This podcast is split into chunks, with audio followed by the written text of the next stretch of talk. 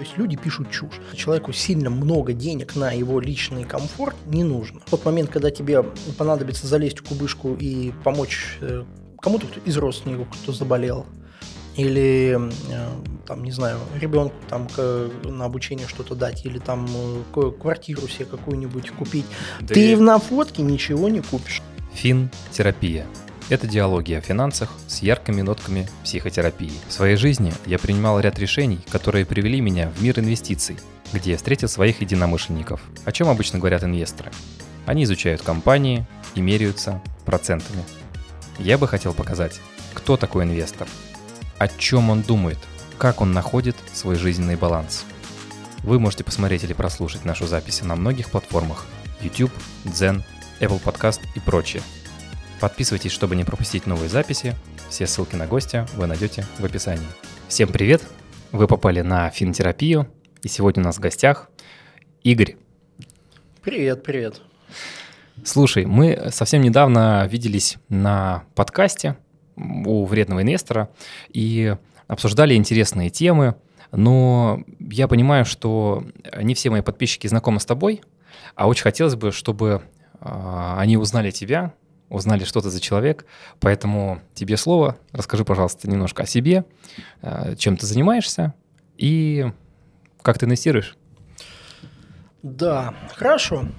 Сразу тут э, скажу, что уже вышел на этот момент первый выпуск с Андреем Ваниным, поэтому уже примерно понимаю, какой формат тут надо задавать, и, соответственно, попробуем поддержать эту канву и, наверное, больше рассказывать э, в первую очередь о человеке, да, то есть э, да. я семьянин, я э, по своим профессиям, которых у меня было несколько, э, прошел разный путь, то есть я прошел путь от сотрудника силовых структур э, через аудитора в международной Ого. компании Круто. КПМГ в банковском, финансовом секторе, об этом там можно потом подробнее рассказать.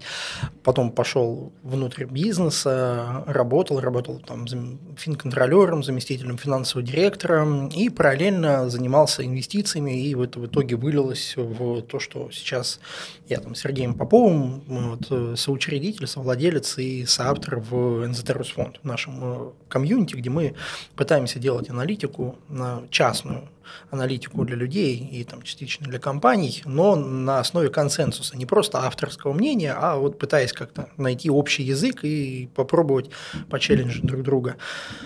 А, вот каждая из этих э, таких вот степеней, она по-своему характеризует, да, то есть, наверное, самое главное начать с семьянина, то есть э, все, чем я занимаюсь, оно направлено на улучшение жизни, стиля жизни, качества жизни, благосостояния меня и моих близких, то есть моей семьи там, Клево. папа, мама, там, жена, дети, чтобы всем было лучше, да, то есть, и э, это основное мерило моего прогресса, а, и, то есть, не, даже не столько там какой-то там счет, там, цифры, ну, там, э, еще что-то, а именно насколько лучше становится жить тем, кто вокруг меня, да, то есть, а, сразу забегая вперед, скажу, что от года к году становится лучше, ну, то есть, на дистанции прям существенно, для этого прикладываю большие усилия. Ну и, естественно, родственники тоже меня поддерживают, тоже стараются. В общем, мы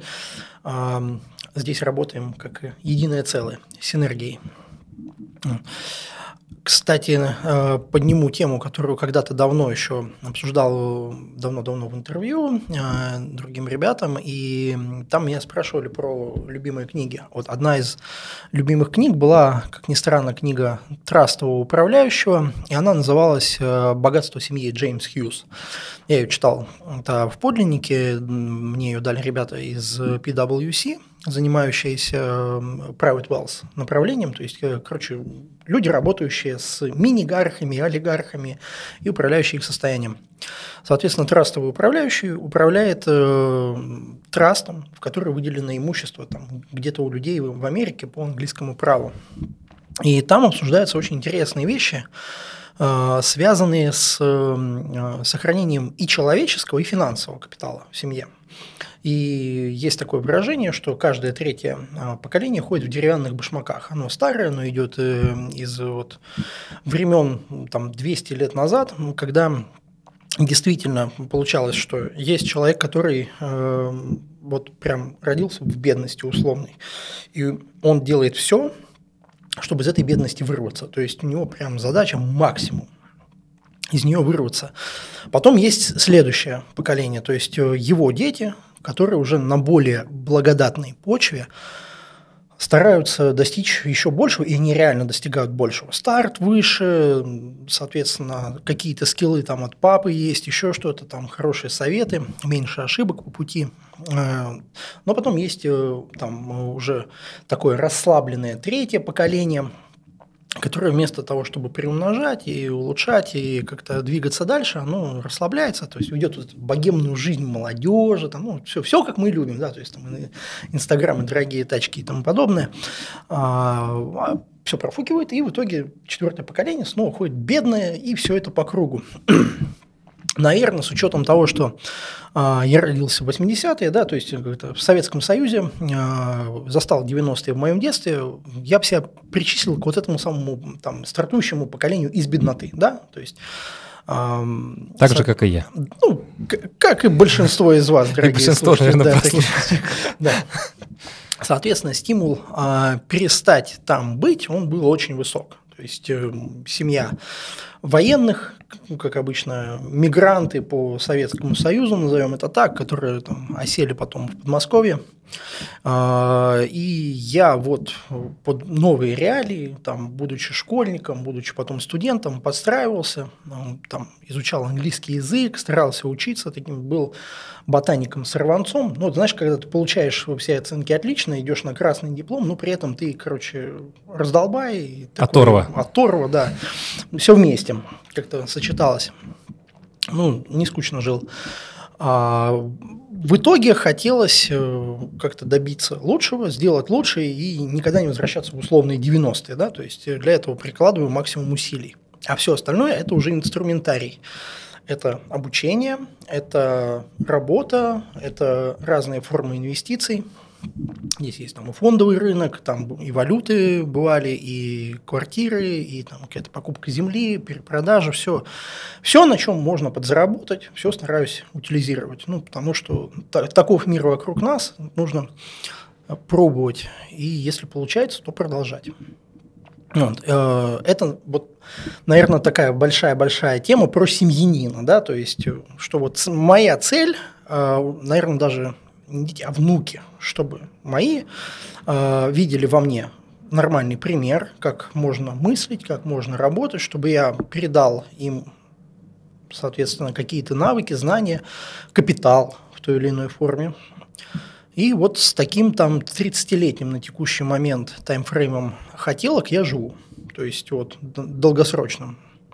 Это, наверное, часть вещей, которые я буду объяснять, она объясняет ну вот, э, соответственно, а дальше уже как этого достигал, да, то есть э, я пошел работать, ко мне было 18 лет, то есть я пошел работать рано, там вот мы с тобой как-то гуляли на днях и обсуждали этот момент, что в то время был небольшой выбор, куда можно было пойти работать 18 лет. Можно было пойти в Евросеть, торговать телефонами, а можно было пойти куда-то на госслужбу. Я пошел на госслужбу. А, я бы здесь тоже хотел сделать пометку. А, дело в том, что действительно, когда мне было 18 лет, я на самом деле продавал мобильные телефоны, правда, в МВидео на Белой даче. Был такой опыт, и это была реальная проблема найти работу тогда, вот в 2009 году. А то, что раньше, это, ну, наверное, вообще из формата невыполнимо. Да, у меня это был там 2004 год, э, соответственно, там ну, не то, что невыполнимо, но близко к тому, что ты говоришь. Видишь, мы тут вдвоем, вдвоем закрыли обе опции, да, то есть куда можно было пойти работать, ну, потому что даже дворникам было сложно было бы устроиться, потому что там были люди из соседних стран, да, была конкуренция. Ну, соответственно, какую-то независимость в этом возрасте хочется иметь, особенно если у тебя э, есть потребности, есть амбиции, ты стараешься жить отдельно от родителей, тебе хочется двигаться как-то дальше. В общем, есть в жизни нужда, назовем это так. Ну и параллельно, собственно, я учился. Научился я профильно. Я учился на финансиста, аудитора, то есть бухгалтерский учет, анализ, аудит. А вуз мой ныне поглощен Плехановской академией. А так это был э, экономики, статистики, информатики вот, на Нежинской. И, соответственно, вот я вуз закончил, закончил все эти вопросы как раз э, еще и параллельно с военной службой, потому что тогда можно было пойти в МВД и параллельно получить э, там за пять лет службы военный билет. Во, видишь, там я вижу сейчас поднятые О, брови, и теперь класс. ты понял. Теперь все ясно. Да. Вообще странная, конечно, ситуация такая вот в, текущей, в текущем мире. Короче, по военнику я какой-то бухгалтер рядовой, а там я командовал на выходе уже подразделением из 25 человек. Такова жизнь. Круто. да. Результат. И потом э, я, собственно, пошел в аудит, в большую четверку. Э, я тогда пробовался во всей компании четверки. Мне хотелось э, вообще изначально пойти в оценку бизнеса, в слияние поглощения, потому что это было тогда стильно, модно, молодежно. И сама тема была достаточно крутая и немножко мне известная, потому что мой дед, э, но, к сожалению, на тот момент оставшийся уже не в России, а в Украине, когда раздробили Союз, он был э, заместителем генерального директора Моторсича по производству. Это большой завод, который делал и много двигателей для всех вот этих Антоновых, там ДТ, движки. Эм, человек проработал там всю жизнь, был фактически номер два на заводе, был крупным акционером, миноритарием, там, там как раз торговали в реестре, там не было никакого борда, они продавали, покупали эти акции, там скупали. В общем, все то, что там можно было бы услышать там из, из уст э, там Арти Элвиса, там и все, всех пацанов с борда, там Кириллов, Мечева. Тут, а я в детстве это видел, да, то есть как это происходило, как э, люди потом даже в 90-х, кто-то там продавал пакет акций, квартиру покупал, э, кто-то продавал немножко акций, там, чтобы какой-то там долг погасить, еще что-то ну, мне казалось, это нормально. Да, то есть э, я сейчас уже там ну, фактически сильно повзрослев, понимаю, что нифига себе, что я видел в своем детстве. Ну, то есть для многих людей это было непривычно, а вот я видел.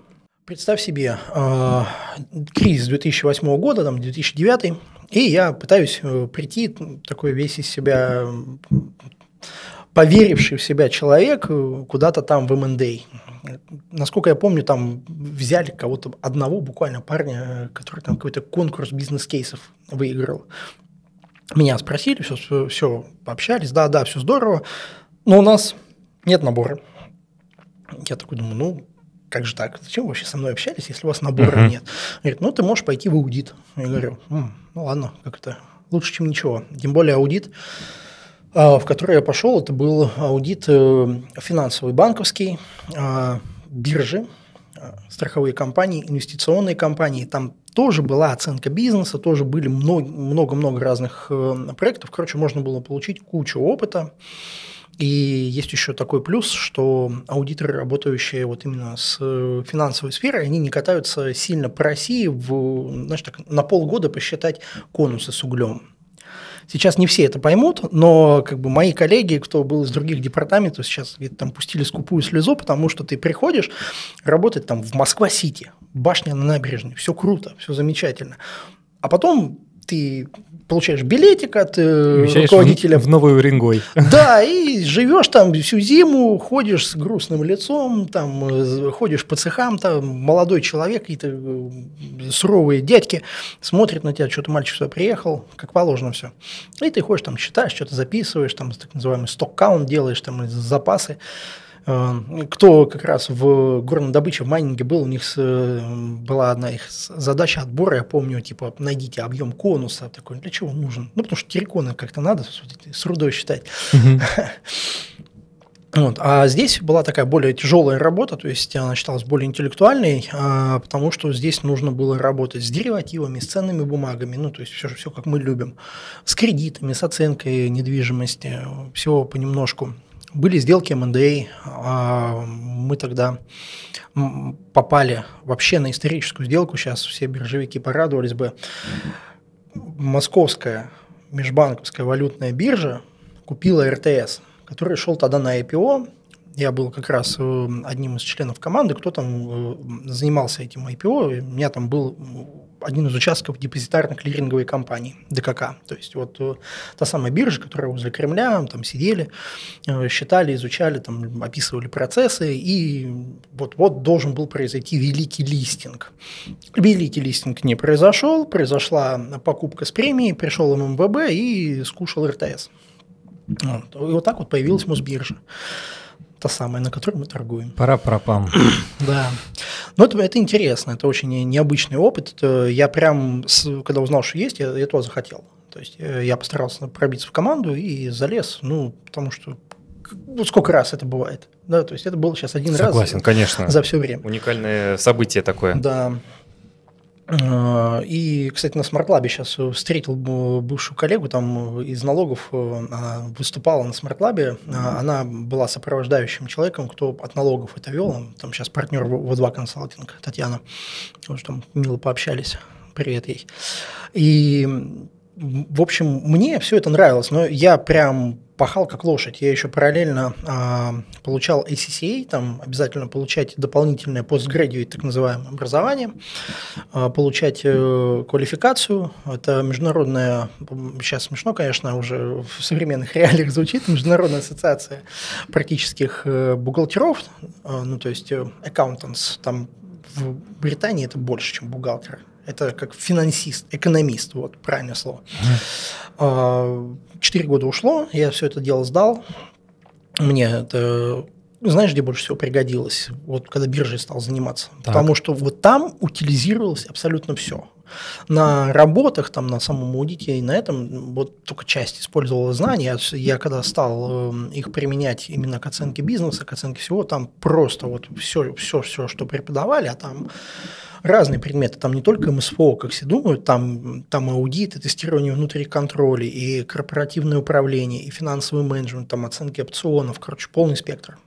То есть Класс. тяжелая квалификация, платная, дорогая, там с экзаменами, которые ты пишешь письменно на время, на листочке по задачам, там всего максимум 100 баллов, и ты из них должен набрать 50, но ты, чтобы набрать 50, кто в курсе, тот, тот понимает, что должен очень хорошо подготовиться, потому что ты, во-первых, должен не писать как курица лапой, все на английском, все на время. Времени никогда нету, чтобы сделать все 100 баллов. 100 баллов не получает примерно никто, особенно на более поздних этих уровнях. И работы отправляются в Англию на маркировку. То есть ты не можешь никому понравиться. Это вот моя вообще самая любимая тема. Это знаешь, не как у нас в ВУЗе, что ты там такой поулыбался, девочка красавица там, тебе поставили зачет. Не, ты просто номер, даже пол твой неизвестен. Ты просто вот номер в этом каком-то документе. Студент 145. Да? да, примерно так. Да, то есть это максимально честная тема, я прям кайфовал, потому что вуз – это вуз. В них есть вот эта история, что там первые три года ты работаешь на зачетку, потом зачетка работает на тебя.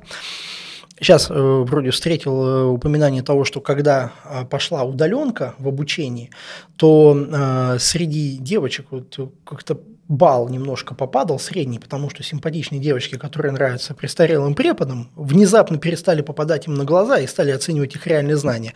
Не знаю, утка, не утка, но что-то в этом есть. Интересно. Да. И, соответственно, э, потом я уже, собственно, ушел из аудита, постепенно рос. Э, я работал в разных компаниях. Это в основном были э, крупные компании международные, американские, там типа DIR, типа Johnson. А, там, групп Fiat, э, такого плана. Джонсон, который... Джонсон Джонсон. Ага. Да.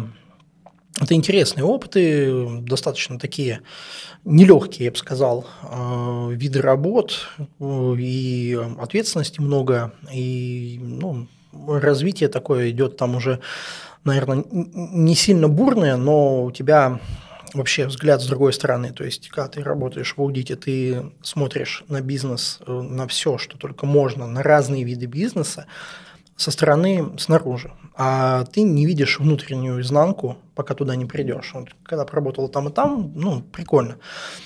Чем полезно, наверное, да, потому чтобы инвесторы наши сейчас не заснули, а, ты понимаешь, как принимаются решения, да, то есть ты понимаешь, сколько там есть бюрократии, волокиты, а, показухи, ну, то есть... Э, понты. Да даже не понты, понимаешь, э, есть нанятый топ-менеджмент, он угу. должен давать результат для акционеров. Да, то есть никто не хочет расстраивать акционеров, потому что акционеры в следующий раз могут тебя попросить покинуть э, твой пост и, соответственно, поставить другого человека. Они хотят показать цифру, они хотят рост. Все наши акционеры любят вот эти вот наши любимые слайды презентации, в которых все вот так вот там идет в небо в жизни, все идет по синусоидам и прочим фигурам. Ну вот такой вот параболической тарелки мало где можно увидеть. Особенно в циклических и классических машиностроительных компаниях. Ну и, соответственно, под это там подгоняются решения. Ну, Параллельно с этим я занимался тем, что там какие-то излишки зарплаты складывал, покупал валюту, там потом купил, купили там недвижимости, потом продали, то есть там э, рынок акций э, потом уже стал заносить больше, больше, больше.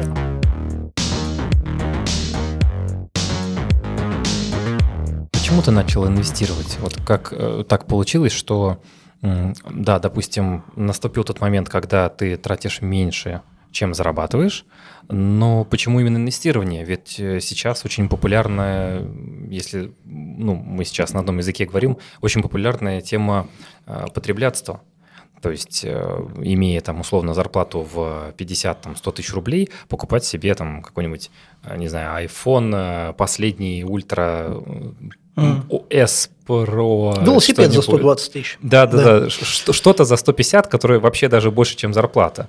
Ну, come on, э, мало того, что я этого не понимаю, естественно, да, и не приветствую, а э, как это произошло как это вышло как, у тебя? Что... Как стал не приветствовать я. Да, да, да, да. Слушай, ну мы сейчас снова вернемся в начало, да. А, первое. То есть стоит задача э, улучшить качество жизни и меня, и моих близких. А тогда уже была семья? О, ну, у меня и родители есть, да, и, и семья уже, да, фактически все, все, это это все это, на... это все вместе. Одно и то же. У тебя угу. родители постареют, ты как минимум им будешь помогать, даже если вот кто не женат, там, кто там без детей, ну, все этим занимаются, по большому счету, за редким исключением. И смотри, во-первых, у меня был пример дедушки. У дедушки были, соответственно, запасы, и в 90-е годы он не голодал. В 90-е годы он помогал всем остальным в семье, то есть uh-huh. многочисленным родственникам.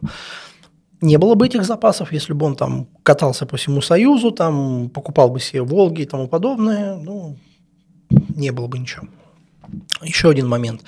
А, собственно, я понимаю, что любой из нас может в какой-то момент потерять работу, получить какую-нибудь э, травму, которая, например, сильно снизит его работоспособность.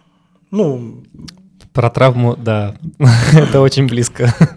Да, а в, в этом нету ничего такого, но как-то бывает люди об этом забывают, да, то есть эм, мало ли что может случиться, у тебя должен быть запас прочности. Это, конечно, классно, когда ты работаешь на модной стильной работе в Москва-Сити, и ты катаешься по 4-5 по раз, э, заполняешь свой архив э, не только картинками, мимасиками, но и своими пляжными фотками.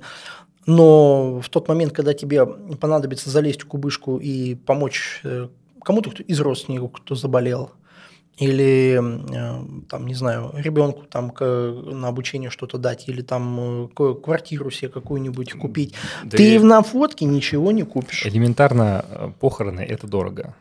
Ну да, это грустный момент, но да. любое лечение, твое, не твое, как это, есть шутка, люди, у которых есть свое жилье и вылечены все зубы, чем вы вообще занимаетесь, на что вы тратите деньги? Да. А, ну, я считаю, э, наверное, здесь будет э, до моего выпуска много ребят, потому что я знаю, кто здесь был уже, э, и они будут говорить примерно то же самое. Я вообще считаю, что в принципе человеку, именно просто человеку сильно много денег на его личный комфорт не нужно. Ну, Согласен. Да, то есть э, вопрос, э, что, собственно, ты хочешь, ты когда задаешь его себе, да, то есть, э, а почему, почему, почему, когда ты немножко поработаешь с этим, а, ты поймешь, что многие вещи ты можешь сделать уже начинать прямо здесь, сейчас, сегодня. Тебе не надо ждать какого-то волшебного миллиона долларов, двух миллионов долларов, трех миллионов долларов, да, то есть для того, чтобы э, там, начать гулять по Москве, начать там, заниматься спортом, начать есть вкусную еду. Но если ты как-то, не знаю, не можешь ходить э, в Горыныч э, или в Белый кролик каждый день, да, блин, научись готовить хорошо. Ты будешь есть каждый день хорошо. Да? То есть я обожаю готовить, я готовлю больше 20 лет. При этом я хожу в эти, но как бы все равно я могу себе и моим близким обеспечить вкусную еду. Да. Клево. И мы с женой тоже любим заниматься готовкой, потому что иногда есть, например, сложные блюда, которые можно, ну, допустим, в ресторане только купить, э, оплатить и попробовать. Но это же такой квест, когда ты берешь себе такую задачу и стараешься вместе справиться, например, там, с ризотто. Но далеко не, не все заморачиваются на, по этой теме, но просто по попробуйте, вам понравится. Это такой кулинарный тимбилдинг семейный.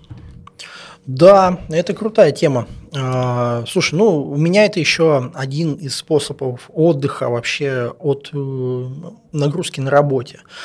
Любой сотрудник, который трудится интеллектуально, он тебе скажет, что интеллектуальная усталость, она очень жестокая, да, то есть потому что у тебя физически тело в какой-то момент оно просто откажет, да, не будет работать, а мозг может перегрузиться, ну, как бы уже до конкретного закипания, когда у тебя уже крышу срывает, э, особенно когда ты там работаешь часов 10-12, а потом еще 4, там, 5 или там 2-3 даже учишься. У тебя получается 15 часов интеллектуальной нагрузки.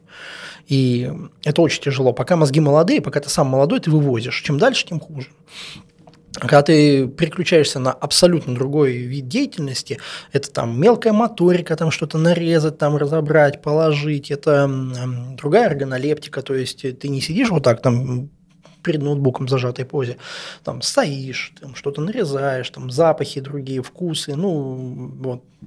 Ты получаешь эстетическое наслаждение от того, что у тебя получилось, и люди довольны, что ты их вкусно покормил. Ну, Сейчас, конечно, домохозяйки многие скажут, что мы с тобой два дегенерата, как бы это неправильные люди, такого не бывает, мы просто записываем ради лайков, там, подписывайтесь на канал, ставьте лайки, Обязательно. пишите в комментарии, что мы, мы с Володей тут гоним чушь какую-то и вообще мужики не готовят.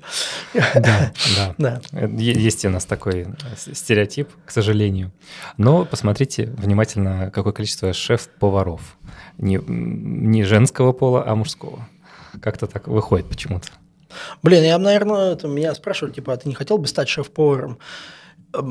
Честно говоря, не знаю, но мне кажется, что если превратить вот это уже в работу, то элемент удовольствия будет утрачен, потому что там будет э, дурка конкретная, постоянная спешка, какие-нибудь плохие продукты привезли, у тебя полный зал гостей. Ну, а ты конвейерная шеф... такая тема. Да, а ты шеф-повар там как раз в том, в том же кролике или горыныче, ты такой, там, мне привезли плохую еду, у меня ждут заказ, и печалька. А, а достать риск некуда. контрагента. Да, риск контрагента, там, риск того, что у тебя сотрудники что-нибудь не так сделают, там, не дай бог. Дома это тепло, уютно, лампово. В худшем случае ты на какой-нибудь пьянке дни рождения испортишь шашлык. И это будет позор. Но все будут пьяные, никто не запомнит. Никто не запомнит. Да. Точно. Слушай, ну, э, получается, э, если мы говорим про жизненная составляющая, то у тебя, видишь, есть и такой семейный э, тимбилдинг в виде кулинарных таких утех и приколов. Это же здорово. Это, это, это классно, когда ты можешь со своей второй половинкой выделить время не на то, чтобы сериал посмотреть очередной, а заниматься каким-то Э, совместным делом. Это очень круто, особенно когда, э, ну, например, у вас есть еще какие-нибудь там братья, друзья, э, родственники, родители, дети. Это вообще кайф.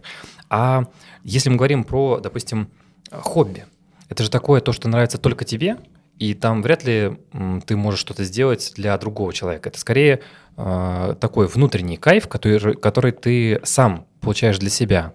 Есть же что-то, от чего ты испытываешь наслаждение. Может быть, это какой-нибудь там а, вид спорта или вид искусства, а, музыка, книги. Я понял.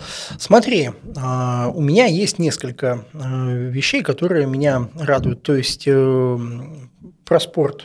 Это железо всякое разное, там атлетика старой школы, да, то есть там то, что там Виктор Блуд, э, кто надо, тот нагуглит, практикует, и там изометрия, гири, штанги, вот такое всякое силовое, тоже максимально далеко от интеллектуальной деятельности. То есть все виды э, отдыха, они разносятся как можно дальше, чтобы, знаешь, не, не, не смешивать и не делать жизнь однотипной, чтобы она была разной. Еще одно занятие, от которого я кайфую уже с 2012 года, 10 лет практикую, это пчеловодство. То есть э, Ого. у меня, да, здесь не было никого из пчеловодов. У меня, более того, никого там дедов там не было. Вот в роду, с кем я бы пересекался лично, пчеловодов.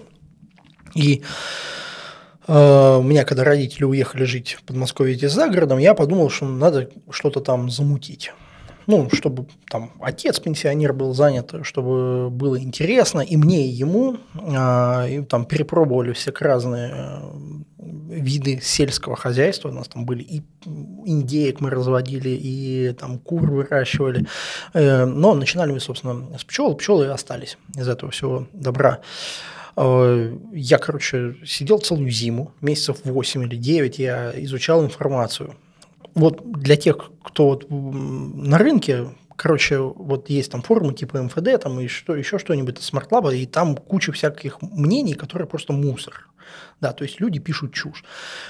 В пасечном деле это надо умножить на 20, потому что там вот есть форум, например, эм, пчеловод.инфо, и там 50 тысяч человек сидит, и там такую ересь пишут, и ты из этой ереси должен э, нафильтровать что-то годное. Ну, я еще плюс разные там э, статьи Иностранные, естественно, читал там англоязычные, там видео смотрел, в общем, синтезировал, то есть взял тут гору мусора и сделал из нее что-то годное. А, здесь же надо понимать, что здесь еще под климат надо подстраиваться, под э, цветы, сезонность, в общем, такая прикольная на самом деле тема. Постепенно закупили инвентарь, там отец многое сделал, что-то я покупал. А, у меня там даже с Парижа есть до сих пор пчеловодный костюм, который я купил там, когда я там в отпуске был, и там, в нем до сих пор работаем. Мне кажется, а, это чем-то похоже на цивилизацию, да? Да, такую вот и ограду строишь еще. Но, ну, представь себе, да, где тут эм, там оценка бизнеса или управление финансами, какие-то платежки и пчеловодство. Ну, то есть ну, просто разные какие-то полярные вещи. Но очень нравится, потому что это общение с природой. А это, ты знаешь, мы, наш вот район, там, где у нас дача находится, север Подмосковья, мы узнали по-другому, потому что мы еще ездили, ставили ловушки на бродячие раи, маленькие ульи вешали. У нас очень красиво, у нас очень много всего э, в плане и пейзажей, и цветов, и это физическая активность. Ну, попробуй залезть на дерево и слезть оттуда с чем-нибудь 15-20 килограммовым, который еще тебя потом может пожалить.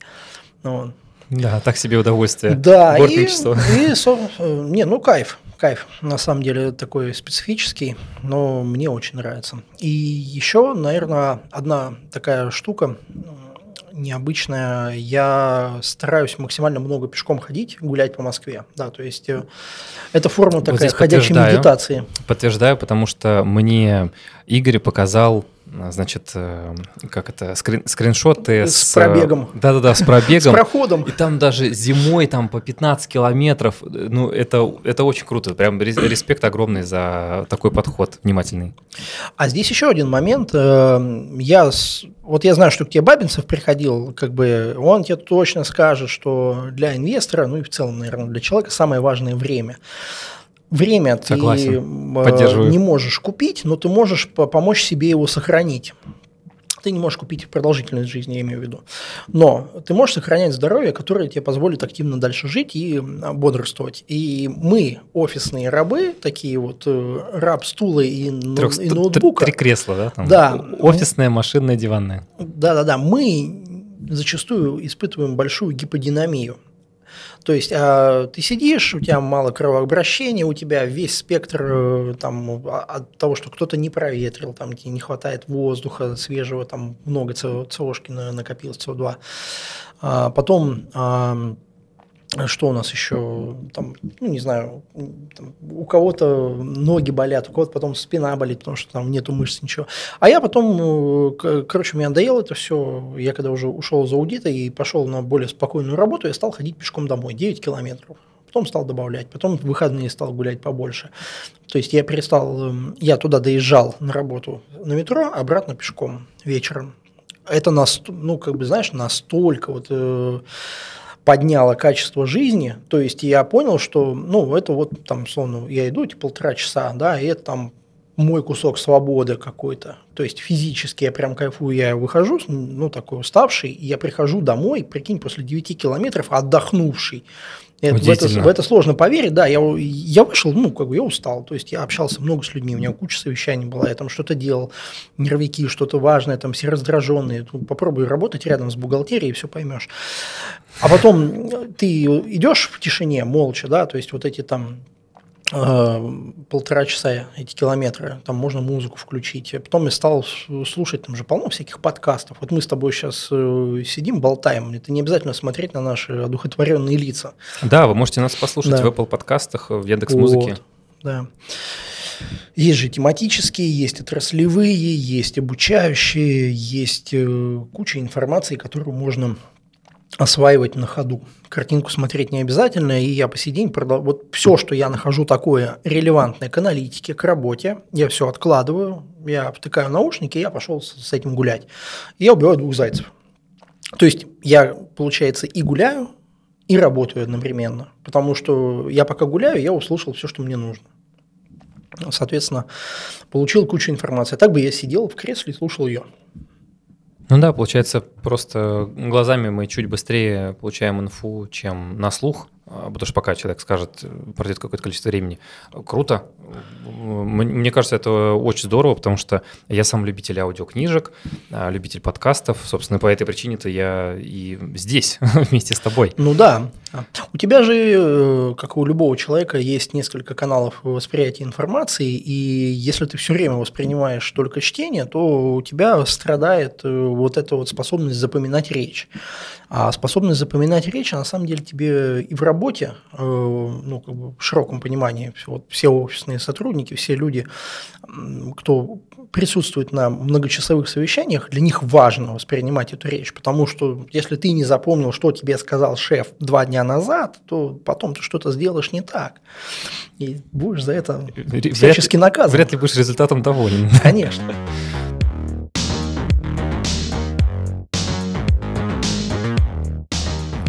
слушай, а вот э, мы говорили уже про прогулки, поговорили про то, как ты начал инвестировать, но есть же у этого миссия.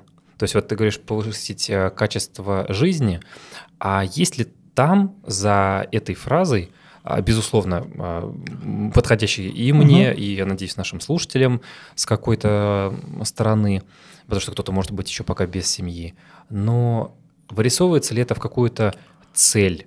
Или это может быть какая-то цифра, не знаю, миллиард э, долларов, или это, допустим, какое-то количество понял. денег ты, в месяц ты сейчас или пытаешься, в год. пытаешься подтянуть сюда элементы смарт постановки цели, да, то есть там специфичное, там измеримое, измеримое достижимое, да, да, да. там угу. конкретное, там, э, ну и за да, определенное да, да. время.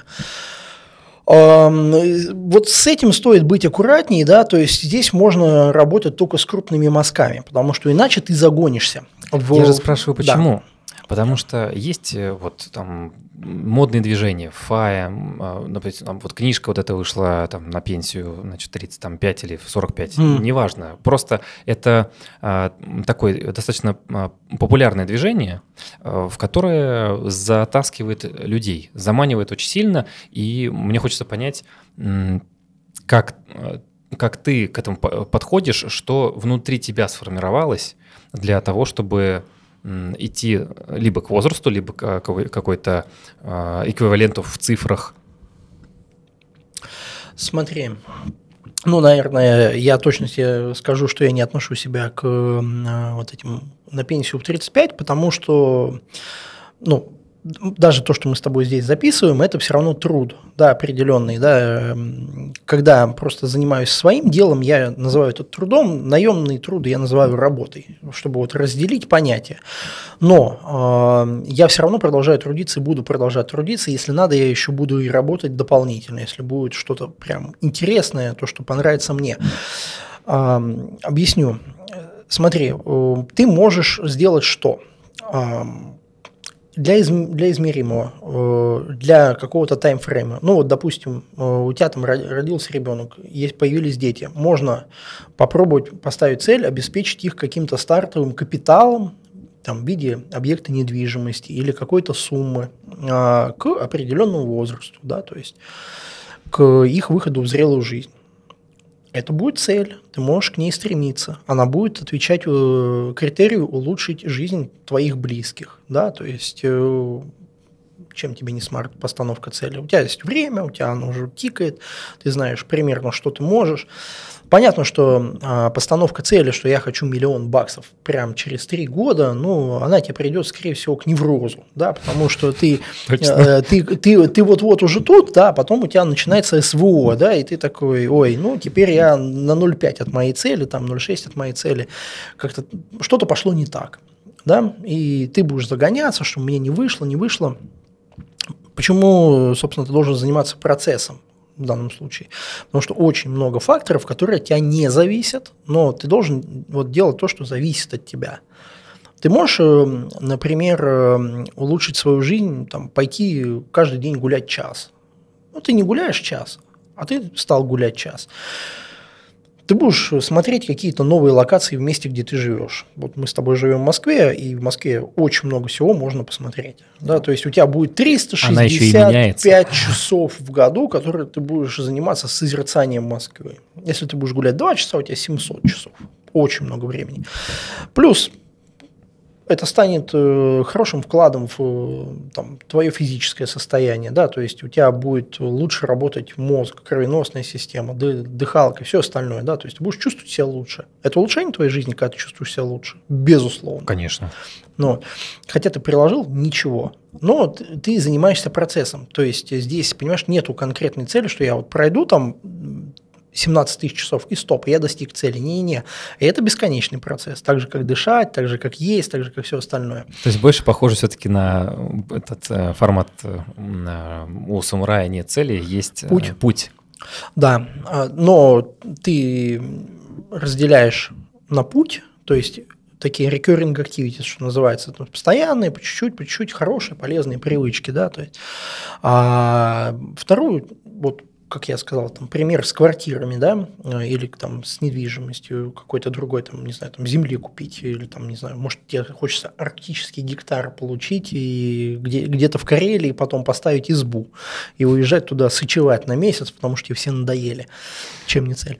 Это как бесплатная випасана будет. Вот на нашем э, ролике, кстати, Черемушкин об этом сказал, что мне, говорит, хотелось, чтобы от меня все отстали. Это нормально, да. А, понимаешь, ну, когда ты работаешь, когда у тебя семья, ну, ты, я знаю, что мой э, товарищ Серега Попов, он там практикует випассану, там уезжал, там все полностью отрешался, отдыхал. А я вот, когда работал много, ну, ты не можешь уехать зачастую даже на две недели в отпуск, от, в каждом месте, откуда я увольнялся, у меня половина отпуска оставалась. Но мои випассаны были мои прогулки, по чуть-чуть, понемножку. Пошел три часа погулял, полностью переключился. Это замечательно. Ну, это улучшало и продолжает улучшать качество моей жизни. Получается, все-таки ты э, положительно смотришь на вот эту модную тенденцию, ну не модную, а популярную тенденцию, допустим, для покупки квартиры для своих э, детей или внуков, или же открытия какого-то брокерского счета для своих детей, там, для супруги, например. Все верно? Конечно. А, ты, смотри, ты, во-первых, э, здесь главное, как это, э, есть критики этого подхода. Вот я как раз тоже общался, говорит, ну, вот у нас есть люди, там, кому там купили квартиру, детям там не понравилось, вообще там на расслабоне и все остальное. Но момент первый. Если, а, а зачастую именно так, что вы как бы не общались с потомком, и вы профукали все его воспитание, не надо грешить на то, что у него квартира есть. Есть люди, которых э, есть в детстве какие-то стартовые капиталы и квартиры, но они при этом продолжают и бодро трудятся вслед за родителями, и они еще более вдох... вдохновленные, и у них хотя бы база крепкая есть. А если вы оставили, ну, там, все, все богато, круто, но вы не занимались, ему выращивал няня, да, там, конечно, могут быть факапы. Я смотрю позитивно, потому что ты подаешь личный пример э, того, что ты что-то откладываешь, что-то создаешь, ты созидаешь, приумножаешь у тебя есть э, какая-то прослойка безопасности, которая в трудную минуту тебя поддержит. А жизнь длинная, трудные минуты бывают. Вот, соответственно, для тех, кто забыл там то, что было раньше, там в 90-х, вот, пожалуйста, вот 2022 год, э, он всем напомнит, что бывает не всегда круто.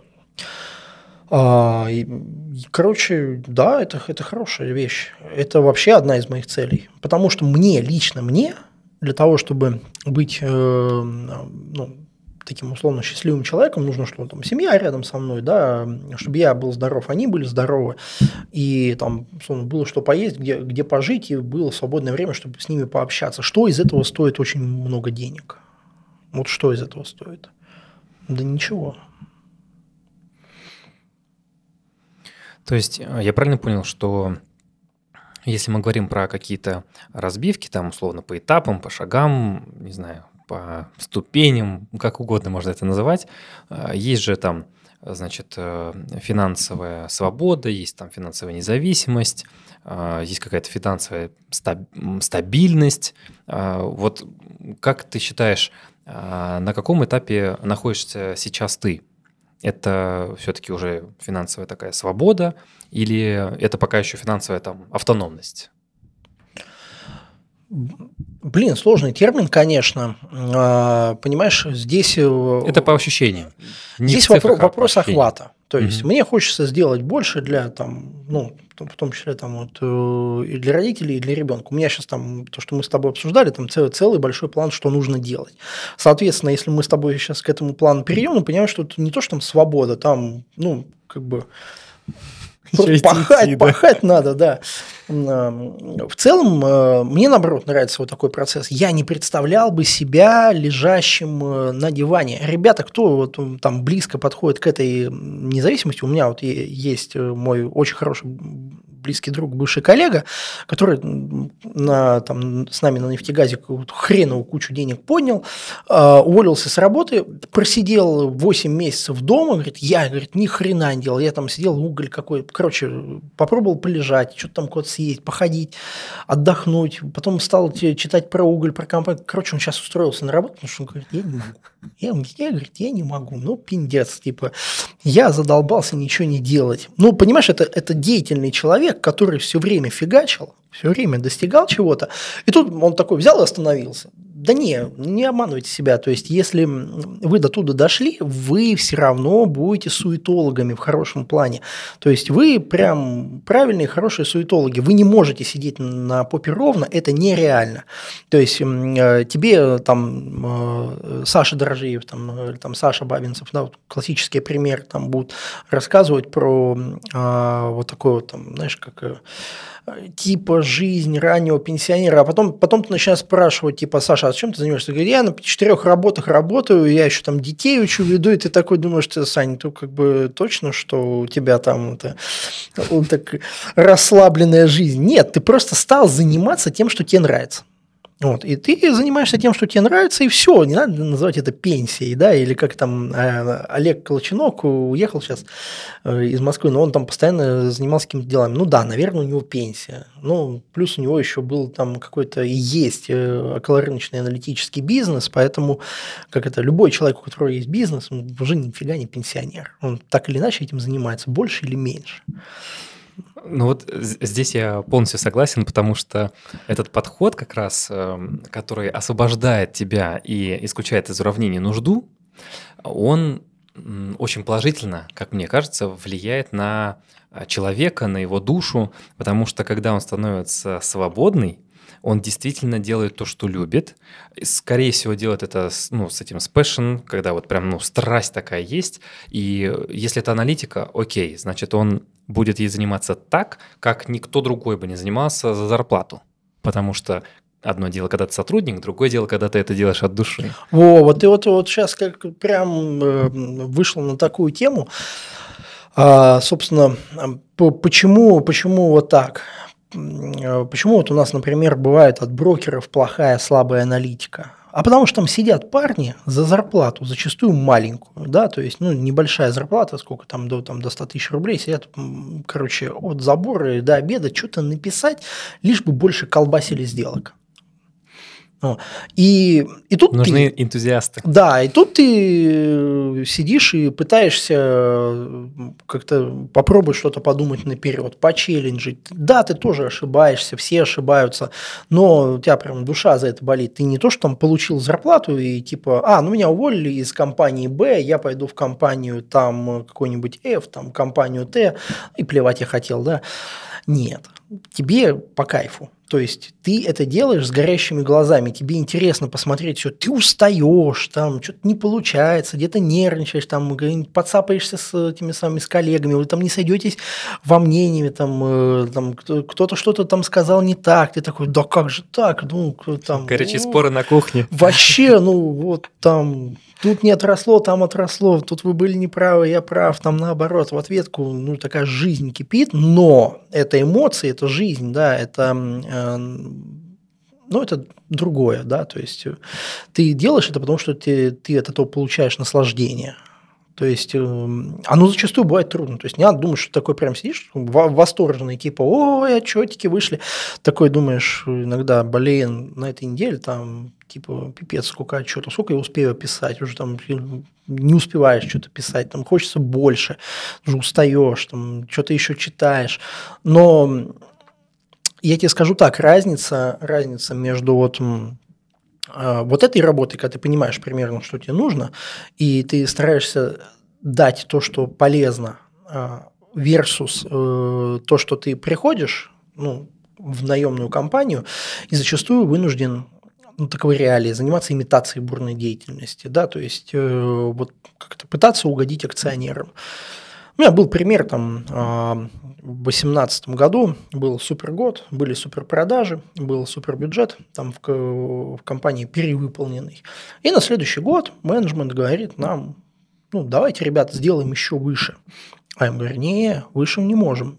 И, и sales команда, продажники говорят, не-не-не, выше не можем. Мы только что продали техники, всем выше крыши. Все Запасом. битком забиты, а у нее срок службы там минимум там, 3 года, прям, ну, знаешь, такая, а в реальности все 8. И нас никто не купит. Наши основные клиенты не купят больше, чем нужно. Вот у нас там столько есть. Я вообще говорю, ну, посмотрите, вот классический пятилетний цикл, дальше пойдет вниз результаты. Продажи пойдут вниз, и как бы ты отдаешь вот это наверх, и они тебе говорят, а, ты хочешь, ты хочешь легкой жизни, ты хочешь э, вы, легко выполняемый план. Я говорю, нет, чтобы это выполнить, нужно пропотеть. Нет, нет, мы должны только расти. И получается, что ты даешь реальные вводные, тебе дают наверх нереальную цифру, и ты потом весь следующий год сидишь и объясняешь, почему у тебя а, план получился, который ты не можешь выполнить. Но ты нигде не можешь по-честному написать, что ваш план ересь. И фактически вот сидишь весь год, получаешь там, ну, все, что касается бюджетного цикла объяснений, получаешь кучу работы из ничего, которая нужна никому и ведет никуда. Знаешь, насколько это демотивирует, когда ты занимаешься этим уже там годами. Э, а здесь наоборот. Здесь кайф. Ну, вот как бы это, это тоже с этой реальностью почти всех компаний, крупных холдингов. Ну, они не могут по-другому. Потому что представь эту э, реакцию нас, то есть я смотрю еще глазами рынка, вот у тебя выходит отчет компании любой там, любой, у которой э, есть какой-то down revision э, бюджета, estimation, там типа как меньше, все, акции вниз, все вниз, типа мерзавцы, отвратительно, как вы как посмели. посмели. Да, там э, польют говном в комментариях, там скажут там менеджмент дегенераты, работать не умеют, там директора уволить, там все плохо. Естественно, никто из, этого, из наемных сотрудников не хочет такого. Потому что, ну, то, что миноритарии пищат, это не слышно, а крупняк тоже хочет цифру.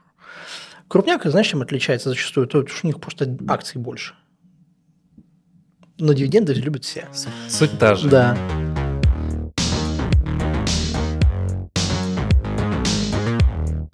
Ну вот 22 год, он поменял нас всех, поменял а, наши планы, поменял а, подходы, размер портфелей. И все пытались адаптироваться. Да, кто-то не выжил. Я говорю про тех, у кого были плечи. Конечно, мы знаем а, людей, даже опытных, на которых просто 24 число, ну, как минимум, споловинило, а иногда и больше. Если мы говорим про портфель, то... Не, не выжила, не выжила такая, когда люди уходили в минуса. Ну да, да, да и, это, и такой, это, вот это и были ситуации, тоже, конечно, жесть. Тоже случалось, да. и как, как ты с этим справлялся, как 22 э, год изменил э, тебя, твой подход? Ну, слушай, смотри, во-первых, цели достаточно долгосрочные, да, то есть потому что не только, ну, вообще недавно был 20-й, который тоже всем напихал по полной. Ну да. Да, то есть... Э, Просто э, запись выйдет где-то в феврале, э, ориентировочно да. там в 20-х числах, и мы сейчас записываем ее... Декабрь. 8 декабря 2022. Как раз можно такой подвести... Почти итоги и, года. Итог, да. Но без результ, мандаринов. Результат. Почему да. мандаринов, кстати? А, собственно, у нас недавно был 20-й, всего два года назад. Но если март брать, ну там плюс-минус, считай, 20-й, 21-й, 22 там почти три года назад, там было то же самое, был раздрай. Кстати, там было тоже куча людей, которые уходили в минуса, было обнуление, ты постепенно привыкаешь к этому. А, ты понимаешь, что ты не будешь двигаться вот так вот к этой цели. Так же, так же, как в бизнесе, не надо себя обманывать. Ну, тут, ты вырос там, да, это то, о чем я как-то там в одной нашумевшей записи с яхты э, рассказывал, что у тебя стало там 0,7 капитала. Потом ты нашел другие идеи, там, да, как были нефтегазовые, там, сервисные компании. Они там принесли тебе там, там X5, и у тебя стало в три раза больше. В моменте тебе, ну, тухляк, конечно, полный тухляк, но ты двигаешься дальше, да, то есть э, и на цель, на постановку цели жить лучше это не влияет. Понятно, что да, в моменте все, конечно, живут хуже, потому что э, где-то недоступны поездки, недоступны услуги, поменялись бюджетные какие-то планы, поменялись э, э, вообще в целом планы действий, там, ну, кто-то там с недвижкой какие-то сделки отложил или наоборот в них пошел, кто-то э, переформатировал сильно портфель, у кого-то там даже заморозились инструменты. Э, на мою долгосрочную цель это не влияет, да, то есть моя задача там, чтобы у моей семьи через 10 лет было больше активов, больше дохода, чтобы родители уже там на тот момент весьма преклонного возраста будут, ну, там лет через еще 15, они были обеспечены. Вот. А в моменте, то, что ты говоришь, там э, снижение по портфелю, ну, а это может тебя только нервную систему под, подпортить. Ты пока до цели дойдешь, ты сожжешь все нервы, и ты ухудшишь свою жизнь вместо улучшения. Ну, люди зачастую, конечно, сильно переживают. И у нас есть э, такая традиция, почему-то в России очень не любят долг, э, но при этом те, кто умеет считать деньги, а мы говорим про финансистов, экономистов, инвесторов, предпринимателей, Последние, кстати, не всегда умеют считать деньги. Тут есть у нас сложности пока еще в Российской Федерации. А, но основа все-таки довольно прозрачна и ясна. Либо люди долго боятся, либо они просто не хотят его брать. Ну, по каким-то своим личным убеждениям. Так вот, э, сейчас, когда нас прослушивают и просматривают уже в 2023 году, как тебе кажется, все-таки в период такой высокой инфляции стоит брать э, долг, э, какие-то длинные, возможно, деньги, э, использовать вот такие инструменты, или наоборот э, стараться избавиться от долга? Смотри, а, тут сейчас получится, знаешь, как это шизофренический подход, потому что я в своем личном блоге писал людям, что в 2022 году как бы займитесь делевериджем, избавьтесь от личных долгов в 2022 году. Но а, давай немножко поделим долги на полезные и вредные. Хорошие и плохие. Да, те, которые улучшают и ухудшают твою жизнь. Добрые и злые. Во-первых, да, как это, мы любим недолго ебеда, лучше соотношение дол- долга к ебеде, чем ниже, тем лучше, да. Это чисто такой будет э, инвест мимас. Но у тебя есть э, типы долга, всякое там на потреблятство. Кредитные карты, стимулирующие тебя к покупкам того, что тебе не нужно. Для того, чтобы быстро впрыснуть дофамин и кайфануть. Да, там, купил какую-то херню, там, знаешь, такой типа полотенечко, ну, условно, там, как в мемах там про женщину на Wildberries, которую не отпускает, да, и мама у меня такая же, там где-то вот сейчас вирусится такой видос, да, вот, я очень сильно смеялся. А, и вот такие вещи, от них надо избавляться. Соответственно, если а, у тебя хотелка купить э, BMW X6, взяв автокредит, да, сейчас, ну, как бы, наверное, не надо. Да, то есть я не знаю, как это называть, но, возможно, не стоит. Там у кого-то, может быть, это на совсем копейки, а кто-то может и купить неадекватную вещь. Но если тебе а, достаются относительно недорогие деньги, ну вот сейчас, как мы с тобой обсуждали, и там ты к нам приходил, мы обсуждали а, в НЗТ ипотеку 01 с конкретными примерами, там, ну, сказать, люди взяли, да. Ну, Ссылочку мы оставим. К ним, к ним отношусь тоже.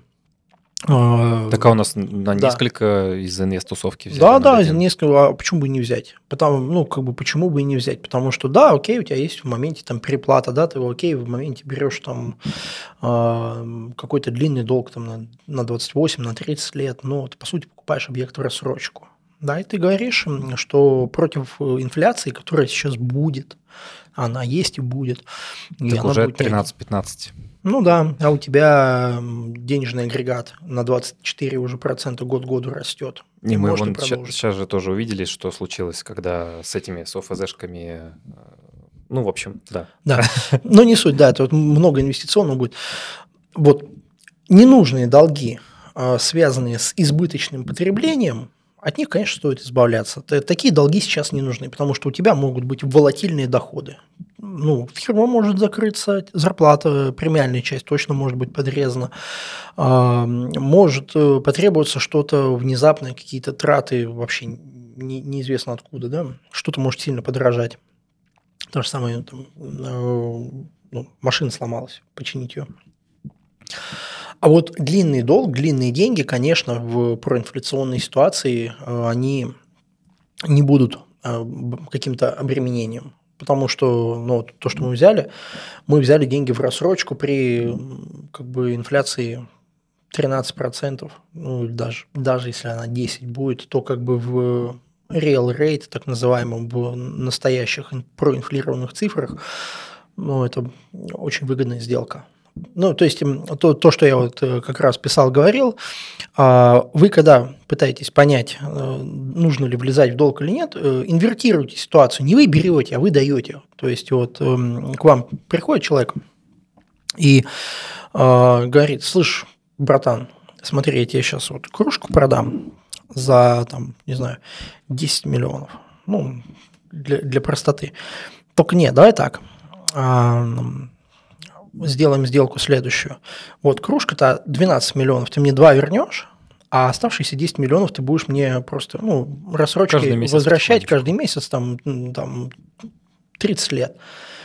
Ты, ну, ты будешь кому-то такую сделку предлагать? Ну, как бы нет. Очевидно, нет. Да? То есть, если мы здесь убрали за, за скобки то, что тебе еще денег государство докинет. Да, но сделка то есть, если ты стал бы на другой конец, тебе бы совсем не понравилось.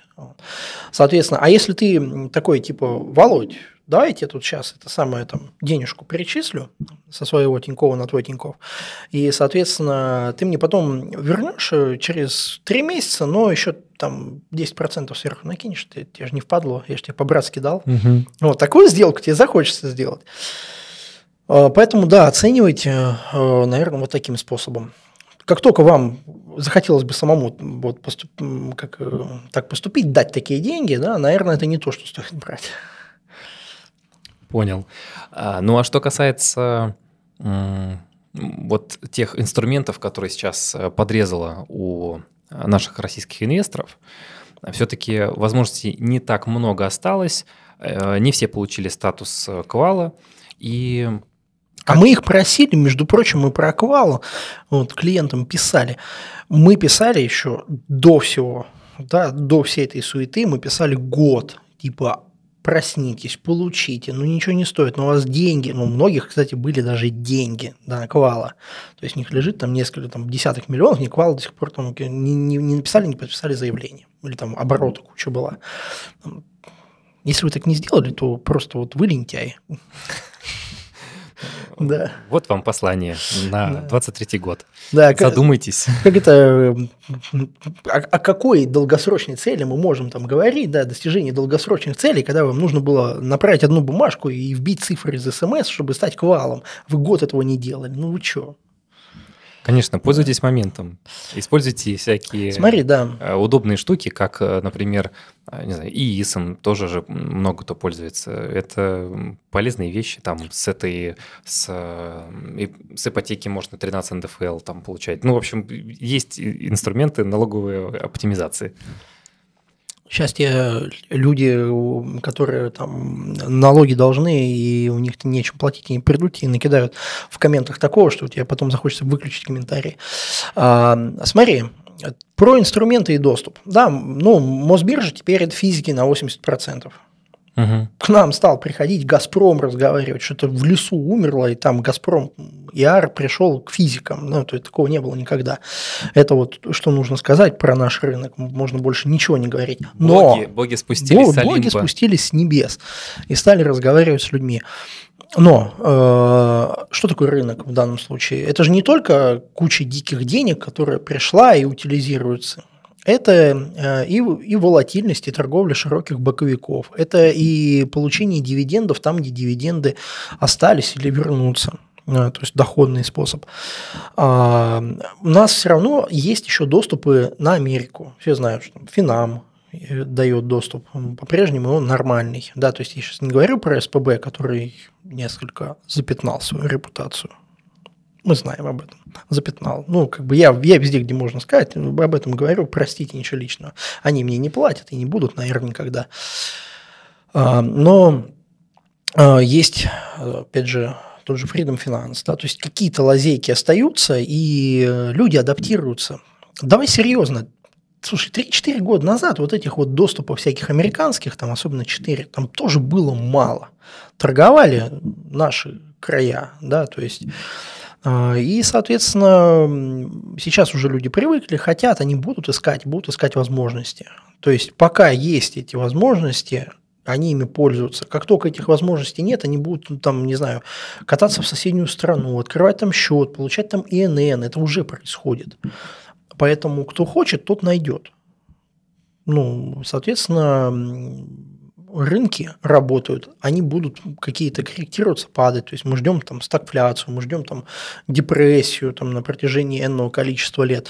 Но это не значит, что нельзя заработать. То есть как бы это проблемы тех, кто покупал широкий индекс на протяжении ну, США десятилетий последних с пятым плечом и ходил, писал статьи про FIRE, про выход на пенсию раннюю. Ну, кстати, а, зачастую эти люди, когда почитаешь их блоги, потом выясняется, что они не такие дураки, как о них э, принято судить, что они вполне себе отдают отчет, что происходит, и там обкэшивались, а, покупали себе недвижку, под ренту сдавали и совершенно не гнушались 5%, которые есть, потому что они сначала накопили базу, пока ну, как бы все в гору шло, а потом в какой-то момент говорили, все, стопе, мы немножечко... Мы сохраняем капитал. Да, мы сохраняем капитал, мы успокаиваемся, мы работаем с доходными инструментами. Придет новая волна, мы ну, как бы снова перегруппируемся, мы будем двигаться по ней. Но эти статьи есть, эти люди есть, и они очень здравые, многие из них. И как Почему? Тебе... А что нам мешает такими быть? Конечно. Ничего. Конечно. В этом, мне кажется, и суть инвестирования, когда ты адаптируешься, потому что весь мир меняется, меняется планета, экономики меняются, там, валюты. Конечно, нам тоже нужно будет как-то а, к этому привыкнуть и адаптироваться, чем э, лучше, опять же, у тебя со временем, чем больше у тебя здоровья, э, чем быстрее работает твой мозг, тем лучше ты способен адаптироваться. И э, все-таки исходя из э, того, что мы вот находимся в таком количестве ограничений, мы, я имею в виду, в России, как, как выглядит, вот кто такой российский инвестор, по твоему мнению? Что это за человек? Слушай, если говорить именно о российском инвесторе сегодня, да, то это человек, конечно, который хотел бы э, зарабатывать больше, вернуть ста- старые времена, он находится в процессе адаптации к новой реальности. Ну, я говорю про широкого инвестора, это люди, которым э, нужно понять, как действовать сейчас, как э, перегруппировать активы. То есть у нас же тут были ситуации, когда везде зажимали со всех краев. У нас, у нас до сих пор нет нормально публикуемой отчетности. То есть мы сейчас э, делаем аналитику по, по звездам, да, то есть в этой комнате иаров э, там бывает больше, чем спикеров. Почему? Ну, потому что жизнь такая, надо же как-то информацию получать. И мы сейчас, э, российские инвесторы, находимся в процессе трансформации. Но российский инвестор – это очень живучее существо, потому что, во-первых, любой россиянин – это очень живучий человек, да, то есть, как мы начали с того, что мы вообще из 90-х многие выросли, ну, О, да. То есть те, кому сегодня 35 лет там, ну, или больше, э, они вообще еще там 80-х годов даже кому 30 плюс, они вот как раз со, всех, со всей жести пришли. А тут еще и инвесторы. Инвестор – это человек, который там постоянно пытается обмануть там, ВТБ. Это тот, кому пытается ЦБ рассказать, как он защищает его права, он кричит, пожалуйста, перестаньте меня защищать, я больше не могу. Вот, то есть мне уже тяжело от вашей защиты, кровь из глаз течет. Вот, перестаньте, перестаньте меня спасать от меня же. А, но он все равно остается на рынке, он все равно инвестирует и будет инвестировать делать. Э, я не помню, как Макс Орловский, что ли, говорил, что инвесторы, они как голуби там спорхнули, да, и сели снова. Вот, испугались, покружились и, и успокоились. Короткая память. Да нет, уж не то, что короткая память. А что? Ну, смотри, у нас э, инструментов э, именно таких вот инвестиционных, их в принципе-то не особо много разные виды валют. Можешь сюда и крипту тоже запихнуть, ну, тоже потому что типы валюты.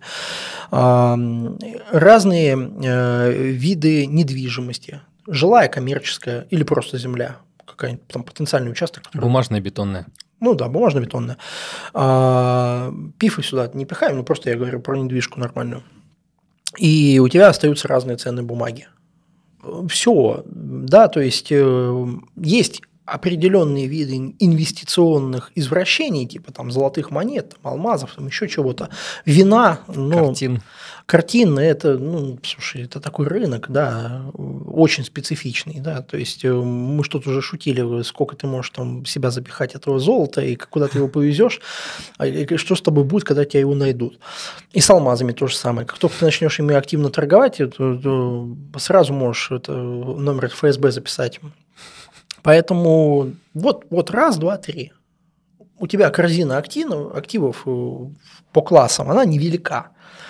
Поэтому, да, если, соответственно, у тебя совсем всего мало, ну, как правило, это запасы валюты. Знаешь, это как э, там зачастую там наши родители покупают баксы и складывают. И у нас есть хорошие примеры есть, то есть э, родители, там, которые там просто все время покупают доллар, и она сидит такая, типа, что там, суету наводите, у меня баксов вот, в рублях стало столько-то. У них, конечно, был самый апогей, естественно, в марте этого года, они просто кайфанули многие. Если у тебя хватает на какие-то уже пакеты ценных бумаг, портфели достойные, которыми там уже стоит э, заморачиваться, обращать внимание, собирать, естественно, идешь в ценные бумаги. Недвижка просто самые крупные лоты получается.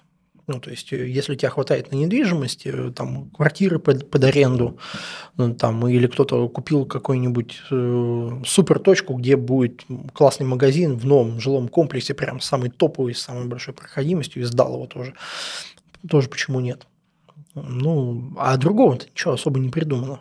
Ну, можете, там, не знаю, написать в комментариях любые варианты, но вы все равно куда-то в эти классы попадете. Раз, два, три, четыре. Круто. Спасибо тебе, Игорь. Спасибо. Спасибо, что сегодня был у нас на финтерапии. Да. Подписывайтесь на наш канал. Здесь говорят инвесторы.